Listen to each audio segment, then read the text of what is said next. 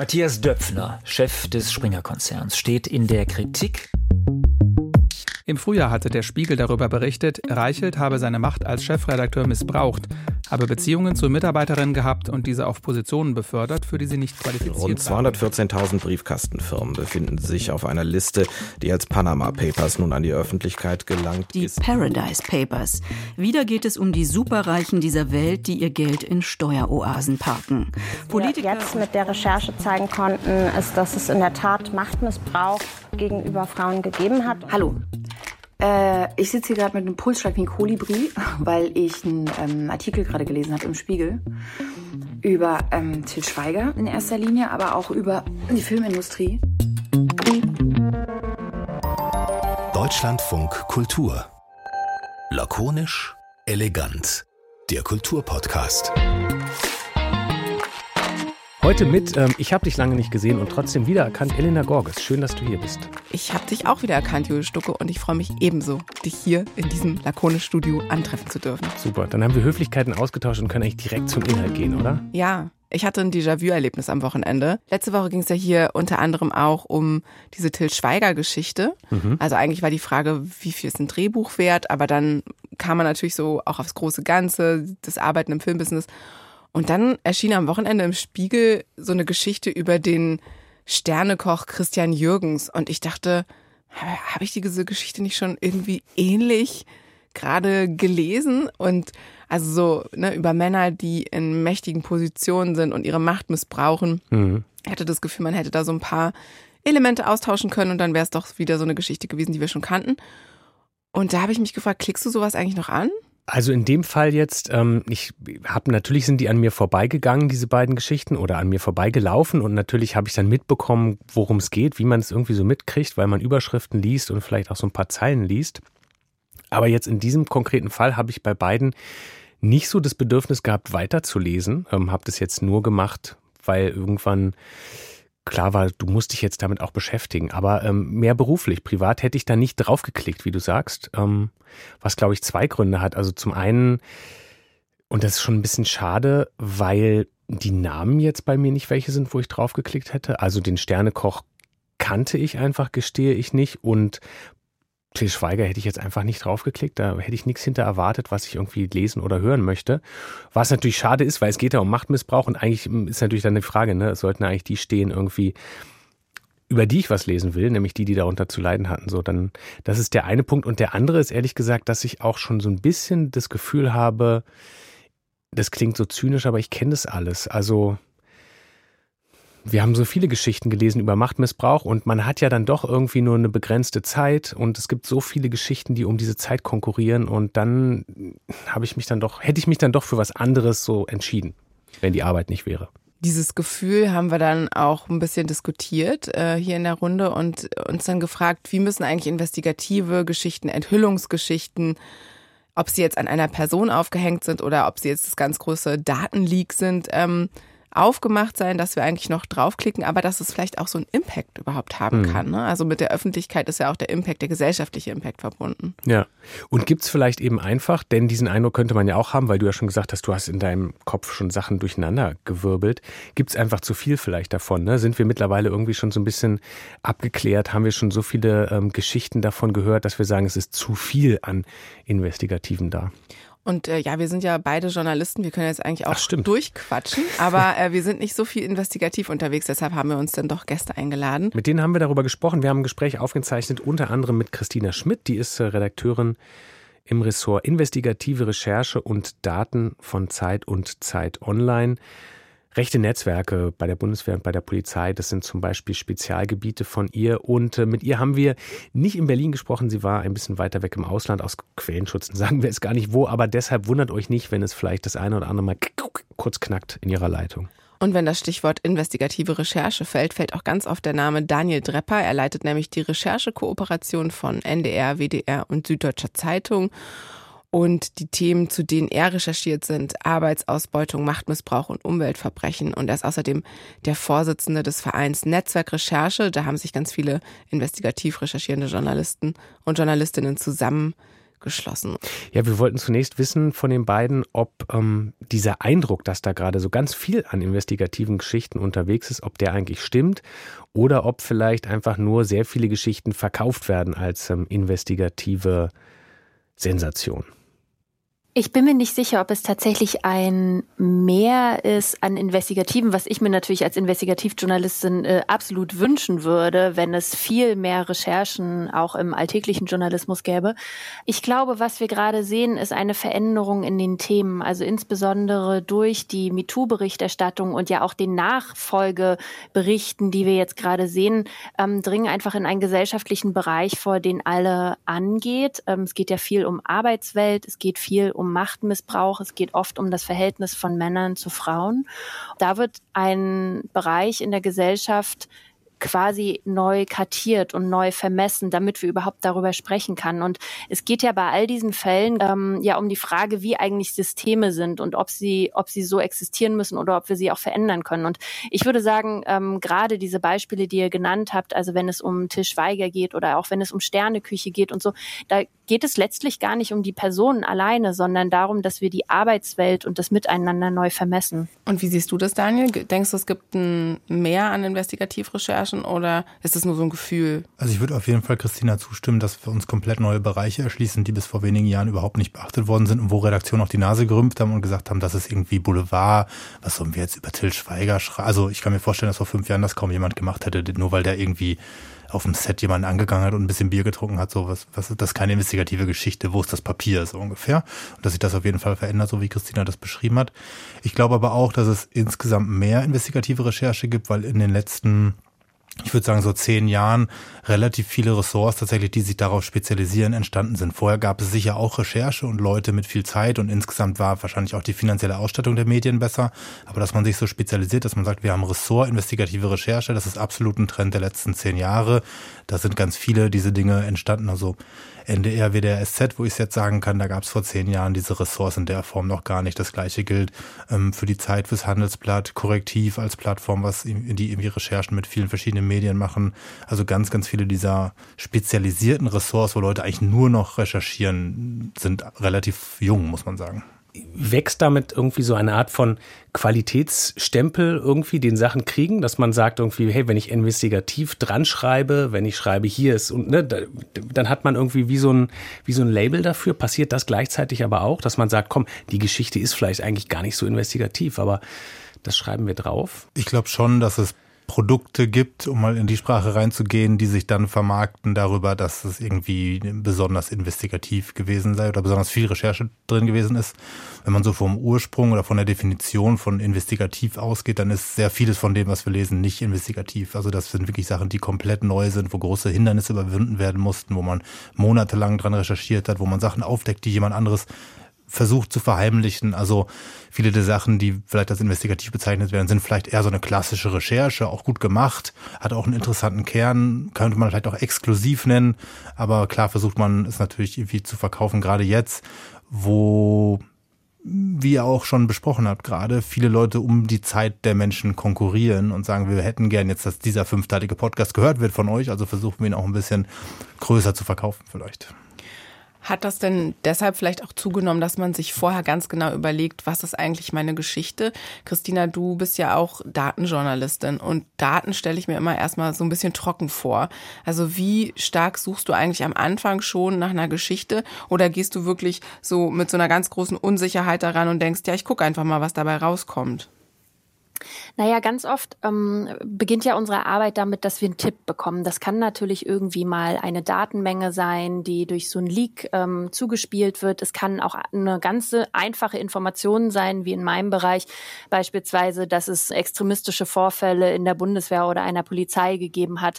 Und das sind ja oft so die Ausgangspunkte, von denen aus wir überhaupt erst losgehen. Und in meinem Arbeitsalltag ist es ziemlich häufig so, dass ich am Startpunkt keinerlei Ahnung habe, wo ich ich anderen Ende wieder rauskommen werde, sondern das ist so ein, so ein Vorwärtsbewegen ins Ungewisse und eigentlich erst mit der Zeit verstehen, worum es wirklich geht, weil wir ja tatsächlich damit zu tun haben, dass äh, Menschen auch nicht wollen, dass die Dinge, nach denen wir suchen, nach denen wir graben, die wir versuchen zu enthüllen, dass die in der Öffentlichkeit besprochen werden. Deswegen sind sie ja überhaupt nur verborgen. Und gegen diese Widerstände äh, arbeiten wir eben an. Deswegen würde ich sagen, dass in den allermeisten Fällen meiner Recherchen am Anfang völlig unklar ist, wie am Ende das dann erzählbar gemacht werden kann, was dann quasi die Geschichte in der Form ist, die ich äh, mir überlegen muss, um eben Menschen auch dazu zu bringen, dass sie bei einem Kaffee ähm, drei Seiten lang meine Enthüllung lesen möchten.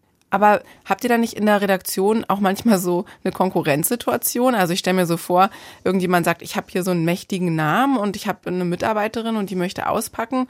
Und dann hat ein anderer Journalist, keine Ahnung, so einen Stapel von geleakten Daten, wo man noch nicht so richtig weiß, was steckt eigentlich da drin. Und dann ist die Entscheidung, okay, für was geben wir jetzt das Geld aus? Beziehungsweise die Zeit. Zeit ist ja Geld im Journalismus.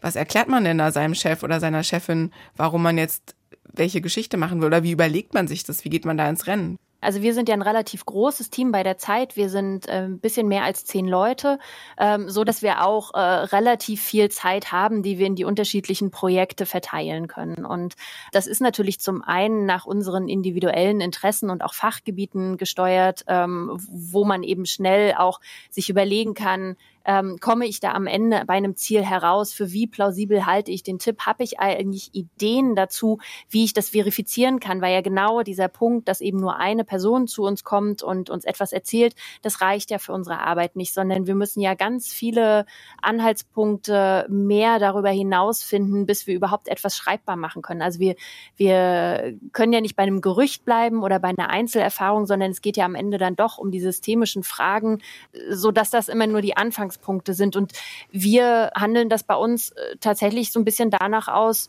was wer gerade wie zur Verfügung steht. Also ein Beispiel, wir hatten im vergangenen Jahr, als der Ukraine-Krieg losging, da haben wir uns als Investigativressort natürlich gefragt, was ist denn jetzt eigentlich unsere Aufgabe, weil da ja gar nicht so viel Verdecktes passiert ist, sondern dass dort ein, ein Krieg passiert, der gegen jede, so absurd es ist, aber es gibt nun mal Regeln im Krieg, ähm, aber da gegen jede Regel verstoßen hat und es war relativ offen alles. Und wir haben uns gefragt, ob wir nicht trotzdem gebraucht werden als Investigativjournalistin. Da hatte mein Chef Holger Stark, der Ressortleiter, die Idee, dass wir uns eine bestimmte Stadt genauer angucken, denn dort ist das passiert, ähm, wofür Investigativjournalismus gebraucht wird. Ähm, die Stadt war komplett eingeschlossen und von der Kommunikation außen ähm, äh, abgeschlossen worden. Es gab keinen Rein, es gab keinen Raus und es war klar, den Menschen wird es dort entsetzlich gehen, aber was genau das heißt, wusste niemand. Also haben wir uns gefragt, können wir das vielleicht herausfinden? Können wir beschreiben, was gerade in dieser komplett abgeschlossenen Stadt vor sich geht? Und dann sind wir losgezogen und haben das gemacht. Das war eure Geschichte über Mariupol? Genau. Was heißt losgezogen? Ihr wart vor Ort? Äh, Pol selber konnten wir ja nicht, aber ich bin in die Ukraine gereist und habe dort eben Leute gesucht und auch gefunden, die es schafften.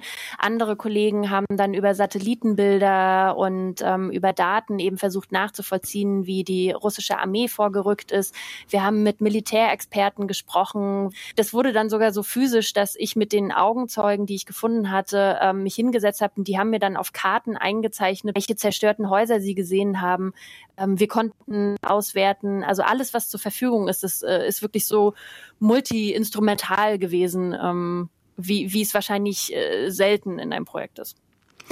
Das sind ja Sachen, die wahnsinnig viel, also Zeit sowieso, wenn man das hört, was du beschreibst, Zeit sowieso fressen, aber die natürlich auch wahnsinnig viele Mittel und Geld ähm, fressen. Und man weiß im Endeffekt ja vorher nicht, so ganz wird es sozusagen ein Erfolg in dem Sinne, wenn man jetzt bei dem, bei dem Punkt erreicht es auch Menschen. Und dann haben wir gleichzeitig diese Geschichten, über die wir auch gesprochen haben, die dagegen, gegen das, was du jetzt gerade beschrieben hast, finde ich so wahnsinnig klein klingen, wenn man denkt, ne, ihr, ihr seid da irgendwie bei einer wichtigen Frage eines Krieges und dann sind wir bei gesellschaftlich natürlich auch wichtigen Fragen, aber die aufgehängt werden an einer Person. Passiert das gefühlt so häufig mit diesen persönlichen Geschichten, weil es eben vielleicht auch einfacher ist und weniger Geld kostet? Also Mariupol und Ukraine-Krieg ist natürlich ein hartes ähm, Beispiel und eine wahnsinnig starke große Recherche, die ähm, schwierig zu vergleichen ist mit einer oder Machtmissbrauchsrecherche. Grundsätzlich würde ich aber sagen, dass diese Recherchen zum Thema Machtmissbrauch eigentlich eher die schwierigen Recherchen sind. Ich würde jetzt nicht sagen die schwierigeren oder schwierigsten, aber auf jeden Fall schwierige Recherchen, weil da die Leute immer noch ein Hemmnis haben zu sprechen. Es sind sehr emotionale Sachen, sehr schwierige Sachen, sehr traumatische Sachen. Ähm, das, da geht es nicht darum, dass jemand uns gut geschützt Dokumente zuspielt, sondern da geht es um persönliche Lebensgeschichten, die erzählt werden müssen. Und häufig ist es auch schwierig, diese Geschichten zu erzählen, ohne dass die Täter oder die mutmaßlichen Täter am Ende ein relativ gutes Gefühl dafür haben, wer sich da quasi geäußert hat, weil das einfach sehr spezifische Einzelfälle sind. Deswegen sind es sehr komplizierte und schwierige und aufwendige und damit auch, weil Zeit Geld ist, teure Recherchen. Gleichzeitig muss man immer so ein bisschen gucken und das ist auch eine klassische Abwägung in der Redaktion so, wie viele Leute sind betroffen und wie schwer sind diese Leute betroffen. Aber selbst wenn ihr einen Sachverhalt hättet, wo ihr sagen würdet, ja, das steht für eine Struktur, das müssen wir eigentlich aufdecken. Angenommen, ihr findet niemanden, der die Geschichte trägt, sag ich mal, ja, also anhand dessen man das erzählen kann, ob es jetzt aus Opferperspektive ist oder aus Täterperspektive, würdet ihr dann sagen, nee, das können wir zu dem Punkt jetzt gerade noch nicht so erzählen. Das wird niemand lesen, wir brauchen da noch eine Geschichte. Gibt es solche Momente? Wo man schon an das End, an, an sozusagen dies, ja, eigentlich im, im Grunde genommen an die Klicks denkt. Also ich glaube, es gibt immer wieder Geschichten, die trockener erzählt werden, als sie erzählt werden könnten. Oder mm, die, die trocken erzählt werden müssen, weil man es nicht anders hinbekommt. Die Beschaffung von neuen Booten bei der Bundeswehr kostet 800 Millionen Euro mehr als geplant. So, das ist wichtig, dass man darüber berichtet. Es ist äh, völlig klar, dass das einen gesellschaftlichen Wert hat. Da geht sehr viel Steuergeld verloren. Vielleicht funktioniert einfach die Beschaffung bei der Bundeswehr nicht. Das hat seit einem Jahr noch eine größere Relevanz, als sie vielleicht vorher hatte. So, das sind Geschichten, die erzählen wir. Die sind auch aufwendig, die sind auch teuer in der, in der Produktion. Aber am Ende hat die keinen Protagonisten, die Geschichte. Und trotzdem ist es halt eine Geschichte auf Tagesschau.de. Gleichzeitig muss man sagen, dadurch, dass diese Geschichte keinen Protagonisten hat und keine große Heldenreise-Erzählung, äh, die Leute vielleicht gerne lesen und sich abends auf dem Sofa angucken, ist es halt dann einfach auch keine halbe oder dreiviertel Stunde in der Mediathek, die Leute gerne gucken und die hunderttausende Abrufe bekommen, sondern nur ein Text auf tagesschau.de in dem Beispiel jetzt. Und das sind halt Sachen, die jedes Mal wieder abgewogen werden müssen und wo wir uns natürlich auch überlegen, wo investieren wir unsere Energie. Weil auch wenn wir relativ gut ausgestattete investigative Ressorts haben, das gilt für die Zeit genauso wie für NDR, WDR oder SZ, gucken wir natürlich, dass wir die Menschen erreichen mit unseren Geschichten. Und dann versuchen wir immer wieder zu gucken, gibt es Geschichten, die wir so groß erzählen können, dass es auch Leute erreicht, die nicht die Meldung auf Tagesschau.de lesen wollen. Ihr wollt diese Geschichten alle bringen. Ihr, ihr wollt sie ja vermutlich auch bringen, weil es eben eine jeweils irgendwann der Moment da ist, zu sagen, hier ist was, das muss ich an die Öffentlichkeit bringen. Das muss ich irgendwie, das muss ich sagen. Welche Rolle spielten da ähm, so dieser Moment von neu oder nicht neu. Also gibt es diesen Moment, also weil wir im Konsumieren fast schon diesen Moment vorhin festgestellt haben, dass man denkt, ähm, ich, ich kenne jetzt dieses Problem schon des Machtmissbrauchs in der ähm, Medienfilmbranche seit Weinstein allerspätestens so und ähm, dass man dann das Gefühl hat, okay, es kommt vielleicht nicht wirklich voran. So, also das gibt so diesen Moment, wo man, wo man sagt, komm, aber lass uns mal irgendwas suchen, wo ich denke, das, das überrascht mich richtig. Also wir denken auf jeden Fall immer drüber nach, was der Mehrwert ist. Und der Mehrwert kann ja verschieden sein. Also klar ist es super, wenn es eine Geschichte gibt, die noch nie irgendwo in dieser Form erzählt worden ist. Noch besser ist es, wenn das ganze Feld noch nicht bearbeitet wurde. Und wenn man aber das nicht hat und trotzdem in einem Bereich glaubt, man muss das nochmal erzählen, dann wäre die Frage, kann man trotzdem einen Mehrwert hinzufügen, weil man es in einen anderen Kontext setzt, größer erzählt, ähm, Sachen einfach mit einem zeitlichen Abstand nochmal besser aufbereiten ähm, kann. Also ich persönlich lese zum Beispiel wahnsinnig gerne sehr gut erzählte Sachbücher, die gar nicht unbedingt ähm, jedes Mal auf 250 der 300 Seiten neue Enthüllungen haben, aber man erzählt das nochmal durch eine Geschichte, durch verschiedene Protagonisten in einem anderen Kontext ausführlicher. Ähm, man versteht das ganze Thema einfach so viel besser. Und das kann ja auch ein Wert sein, auch wenn das jetzt nicht immer klassisch investigativ ist. So, ich klinge jetzt hier so, als würde ich die ganze Zeit nörgeln ähm, an diesen Machtmissbrauch-Geschichten. Ist nicht so, dass ich nicht denke, dass die irgendwie nicht wichtig zu erzählen wären, ne? nur dass man irgendwie den Eindruck hat, okay, was nimmt wie viel Raum ein und wie viel Platz habe ich irgendwie und so. Ne? Also nicht, dass da irgendwie bei euch der Eindruck entsteht, ich will diese, diesen Themen ihre Wichtigkeit absprechen. Zu spät. Ja, zu spät. Mist, ich, ich muss das alles rausschneiden. Ich schneide alle Fragen bisher raus und lasse nur diesen Punkt stehen. Ich frage mich dann auch immer, wie nachhaltig sind eigentlich solche Recherchen? Also ähm, Weinstein ist ein guter, ist ein gutes Stichwort. Ähm, das sind jetzt, glaube ich, mehr als fünf Jahre, die seitdem vergangen sind. Und also die Frage ist so ein bisschen, Verändert sich da wirklich was? Sprechen immer mehr Leute darüber? das müsstet ihr ja wahrscheinlich als also ähm, Investigativjournalisten äh, merken, ob ihr immer mehr Tipps bekommt, immer mehr Leute bereit sind, darüber auch zu sprechen und so ein Reflexionsprozess in Gang kommt. Oder ist man dann doch wieder immer wieder an demselben Punkt und muss jede einzelne, jedes einzelne Gewerk, jede einzelne Sparte mm, sozusagen neu in Angriff nehmen und dann verpufft es wieder nach ein paar Wochen? Also, was du da ansprichst, ist natürlich so ein bisschen der wunde Punkt in jeder Journalistenseele, ist natürlich die Frage nach dem, was, was für eine Wirkung hat eigentlich unsere Arbeit. Und ich würde sagen, es gibt die ganze Bandbreite von äh, KollegInnen schaffen es, riesige Skandale zu enthüllen und es passiert überhaupt nichts. Und es gibt aber natürlich auch viele Momente, wo wir sehen, dass sich ähm, Veränderungen ähm, auch durch unsere Berichterstattung, aber natürlich auch durch das Zusammenwirken mit ganz vielen anderen Institutionen und gesellschaftlichen AkteurInnen. Und ähm, das, das ist vielleicht äh, der eine Punkt. Also, dass wir durchaus sehen, dass Berichterstattung sehr viel anstoßen kann, sowohl im Großen, weil eben dann die Leute, die die Verantwortung für einen Missstand haben, ähm, zur Verantwortung gezogen werden können, aber auch im, im häufig ganz Kleinen. Und das ist für mich persönlich eigentlich einer der schönsten Bereiche, dass ich durch meine Berichterstattung ja auch Menschen helfen kann, die direkt betroffen sind davon, ähm, sich darüber bewusst zu werden, dass sie betroffen sind oder vielleicht auch Menschen, also ich arbeite ja vor allem im Bereich Rechtsextremismus viel und sagen, wie werden wir denn nun ähm, Rechtsextremisten in der Gesellschaft wieder los? Und das eine Erfahrung, die ich gemacht habe, dass Menschen, die meine Berichte lesen, schauen, wo habe ich denn vielleicht eine Verantwortung dafür? Also ist das Reichsbürgergequatsche meines Kollegen eigentlich egal? Und was kann ich tun, damit die AfD in meinem Ort nicht die stärkste Partei wird? Und äh, das ist natürlich ein fantastischer Effekt äh, für mich als Journalistin. Also wenn das das ist, äh, wie ich in, an der Gesellschaft, an der Gestaltung der Gesellschaft mitwirken kann, dann bin ich sehr froh darüber. Und dann gibt es aber natürlich auch noch einen ganz anderen Punkt. Also zum Beispiel ausgerechnet bei der MeToo-Berichterstattung, also wenn es um Machtmissbrauch geht und davon betroffen sind ja eher Frauen als Männer, ähm, dann sehe ich nicht, dass sich da viel verändert. Also unsere Türen werden nicht eingerannt. Wir kriegen ähm, deutlich mehr Hinweise in der Form, dass es irgendwo einen Missstand gibt, aber die Arbeit, das hat Daniel ja vorhin schon mal angedeutet, die bleibt trotzdem extrem erschwerlich und dass ähm, das viele Gerichtsverfahren nach sich zieht und das natürlich bei den Personen, die sich uns anvertrauen müssen, die erst ihre privatesten Geschichten uns anvertrauen müssen, dass, dass die natürlich auch große Angst vor allen möglichen Folgen haben, die das so mit sich zieht, also das rechtliche, aber natürlich auch die gesellschaftliche Reaktion daraus, so dass das kein Stück einfacher geworden ist.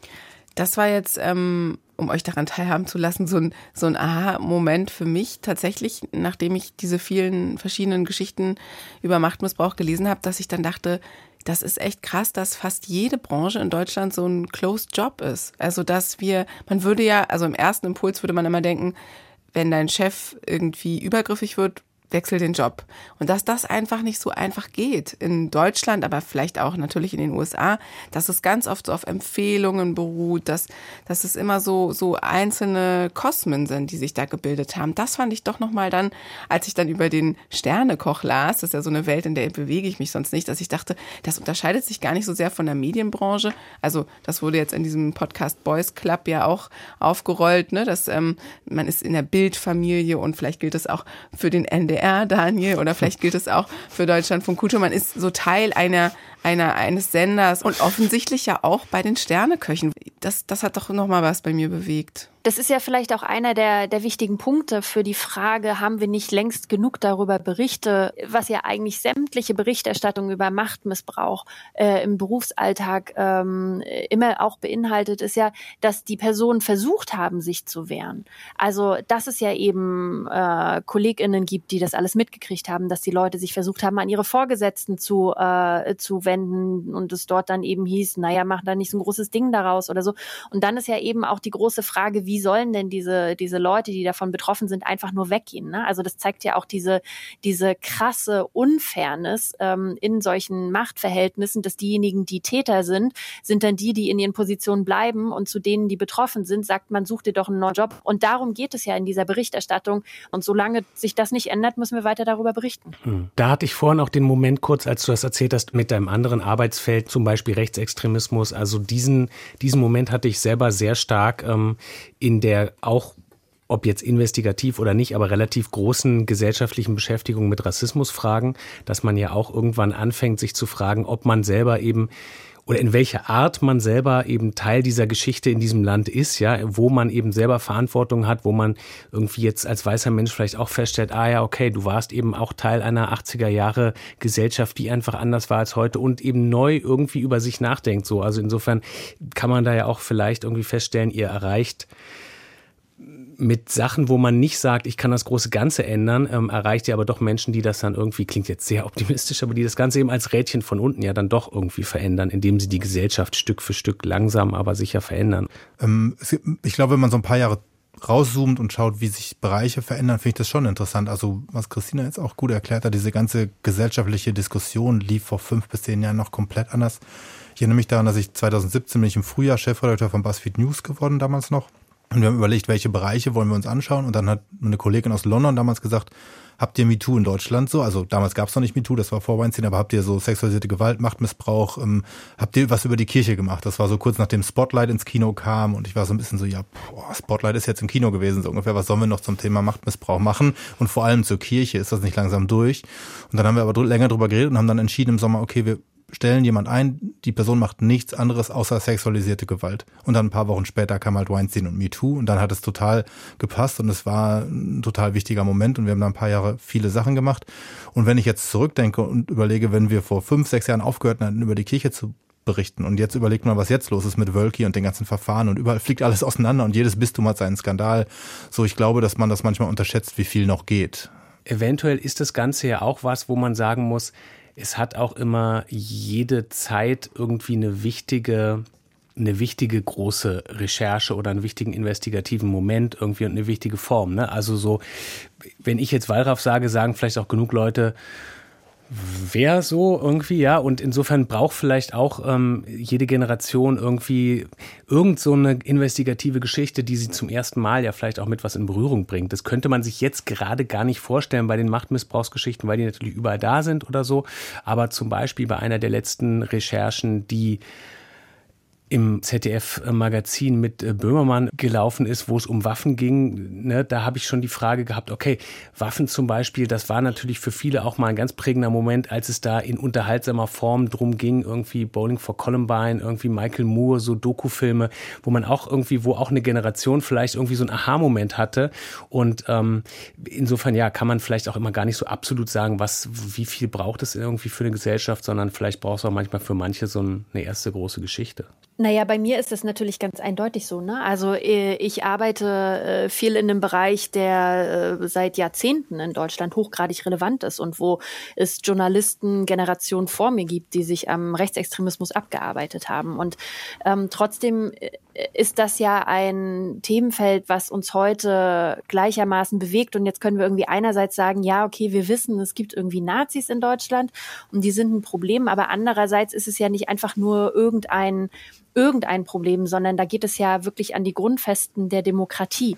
Und das Gleiche haben wir natürlich auch bei irgendwie Fragen von, von Waffen. Also wollen wir eigentlich dabei zusehen, wie weltweit sich Waffen verteilen? So, also es geht ja immer um die Frage, wer ist eigentlich verantwortlich für einen, einen Missstand? Und dann müssen wir weiter darüber berichten und müssen weitere Wege finden, um eben diese, diese Themen ähm, äh, hochzuhalten, weil sie wichtig sind. Nicht, weil wir unbedingt wollen, dass äh, etwas aus unserer Sache resultiert, damit ich mein Journalistinnen-Ego irgendwie streicheln kann, sondern weil wir sie für sehr wichtig halten. Trotzdem würde ich gerne noch mal so ein bisschen Wasser in den Wein gießen, ähm, weil ich glaube, es gibt auch Grenzen. Also wenn ich jetzt mal Snowden, ja, die Enthüllungen von Edward Snowden nehme und die, die dann auch noch danach kamen, da habe ich manchmal das Gefühl, der Whistleblower wurde zur Geschichte, weil die Materie an sich so komplex war und so unveränderbar. Also seit Snowden wissen wir, dass wir theoretisch alle auf unseren Handys überwacht werden könnten. Aber wer hat danach sein ganzes Handy umgestellt, sämtliche Apps gelöscht und es irgendwie abhörsicher gemacht? Kann ja kein Otto-Normalverbraucher machen. Und was danach noch ähm, an Whistleblowern kam und auch an Datenleaks, äh, ähm, das ist doch ohne so einen, also ich frage mich manchmal, ist der Preis dann zu hoch für zum Beispiel diese Whistleblower, weil sie sich dann so in den Mittelpunkt stellen müssen, damit sie überhaupt einen Impact haben, äh, weil sie zum Helden der Geschichte werden. Ähm, sind das so die Grenzen dessen, äh, was man mit dieser unserer Welt, die viel mit Klicks arbeitet, ist es so die Grenze dessen, was man erzählen kann? Erstmal ähm, ist der Preis so für Whistleblower. Ich glaube, dass vielen Menschen auch, also wenn man es andersrum betrachtet, weiß man vielleicht auch nicht, was der Preis gewesen wäre, hätte jemand wie Edward Snowden oder andere Leute, ähm, die sich an die Presse wenden, hätten sie den Mund gehalten und nichts gemacht. Also ich kann mir gut vorstellen, dass es viele Leute gibt, die innerlich an Sachen kaputt gehen, weil sie sich nicht getraut haben, diese Sachen zu erzählen, obwohl sie eigentlich innerlich wissen, dass das das Richtige gewesen wäre. Und die tragen die 30 Jahre mit sich rum und sind 30 Jahre unglücklich damit. So, und dann ist die Frage, klar, will wahrscheinlich niemand auf ewig äh, in Moskau im Exil sein müssen. So, aber ähm, es gibt ja auch ähm, Whistleblower, die weniger schlimm davongekommen sind, äh, mit vielleicht nicht ganz so großen äh, Staatsgeheimnissen. Also ich glaube, das ist so eine Abwägungssache, die man vielleicht vorher gar nicht so richtig einschätzen kann, aber ich würde jetzt das also würde nicht vergessen wollen, dass diese Leute auch was davon haben, wenn sie was erzählen und sie nicht nur negative Konsequenzen haben, selbst selbst wenn sie vielleicht sehr groß erscheinen. Gleichzeitig ist es natürlich richtig, dass manche Geschichten einfach wahnsinnig schwierig zu erzählen sind und man dann im Zweifel diese Geschichte lieber über die Person erzählt, die die Informationen bringt, die die Informationen mit Journalistinnen teilt, auch weil es eine gute Geschichte ist im Zweifel. Also Edward Snowdens Geschichte ist natürlich auch eine gute Geschichte. Gibt ja nicht umsonst einen Kinofilm darüber und Dokus noch und Nöcher und alles. Ähm, ich meine, es gibt, es gibt ja noch eine Lösung. Die Lösung ist, die Geschichte des Reporters oder der Reporterin zu erzählen. Das gibt's ja auch äh, in ganz vielen Fällen. Das ist im, auch, auch ja häufig eine Notlösung. Manchmal ist es eine super Lösung. Manchmal ist die Geschichte einfach die Geschichte. Ähm, ich würde das deshalb gar nicht so absolut sehen und sagen, ja, jetzt wurde die Geschichte des Whistleblowers erzählt, deswegen ist das irgendwie nur B-Ware, so ungefähr.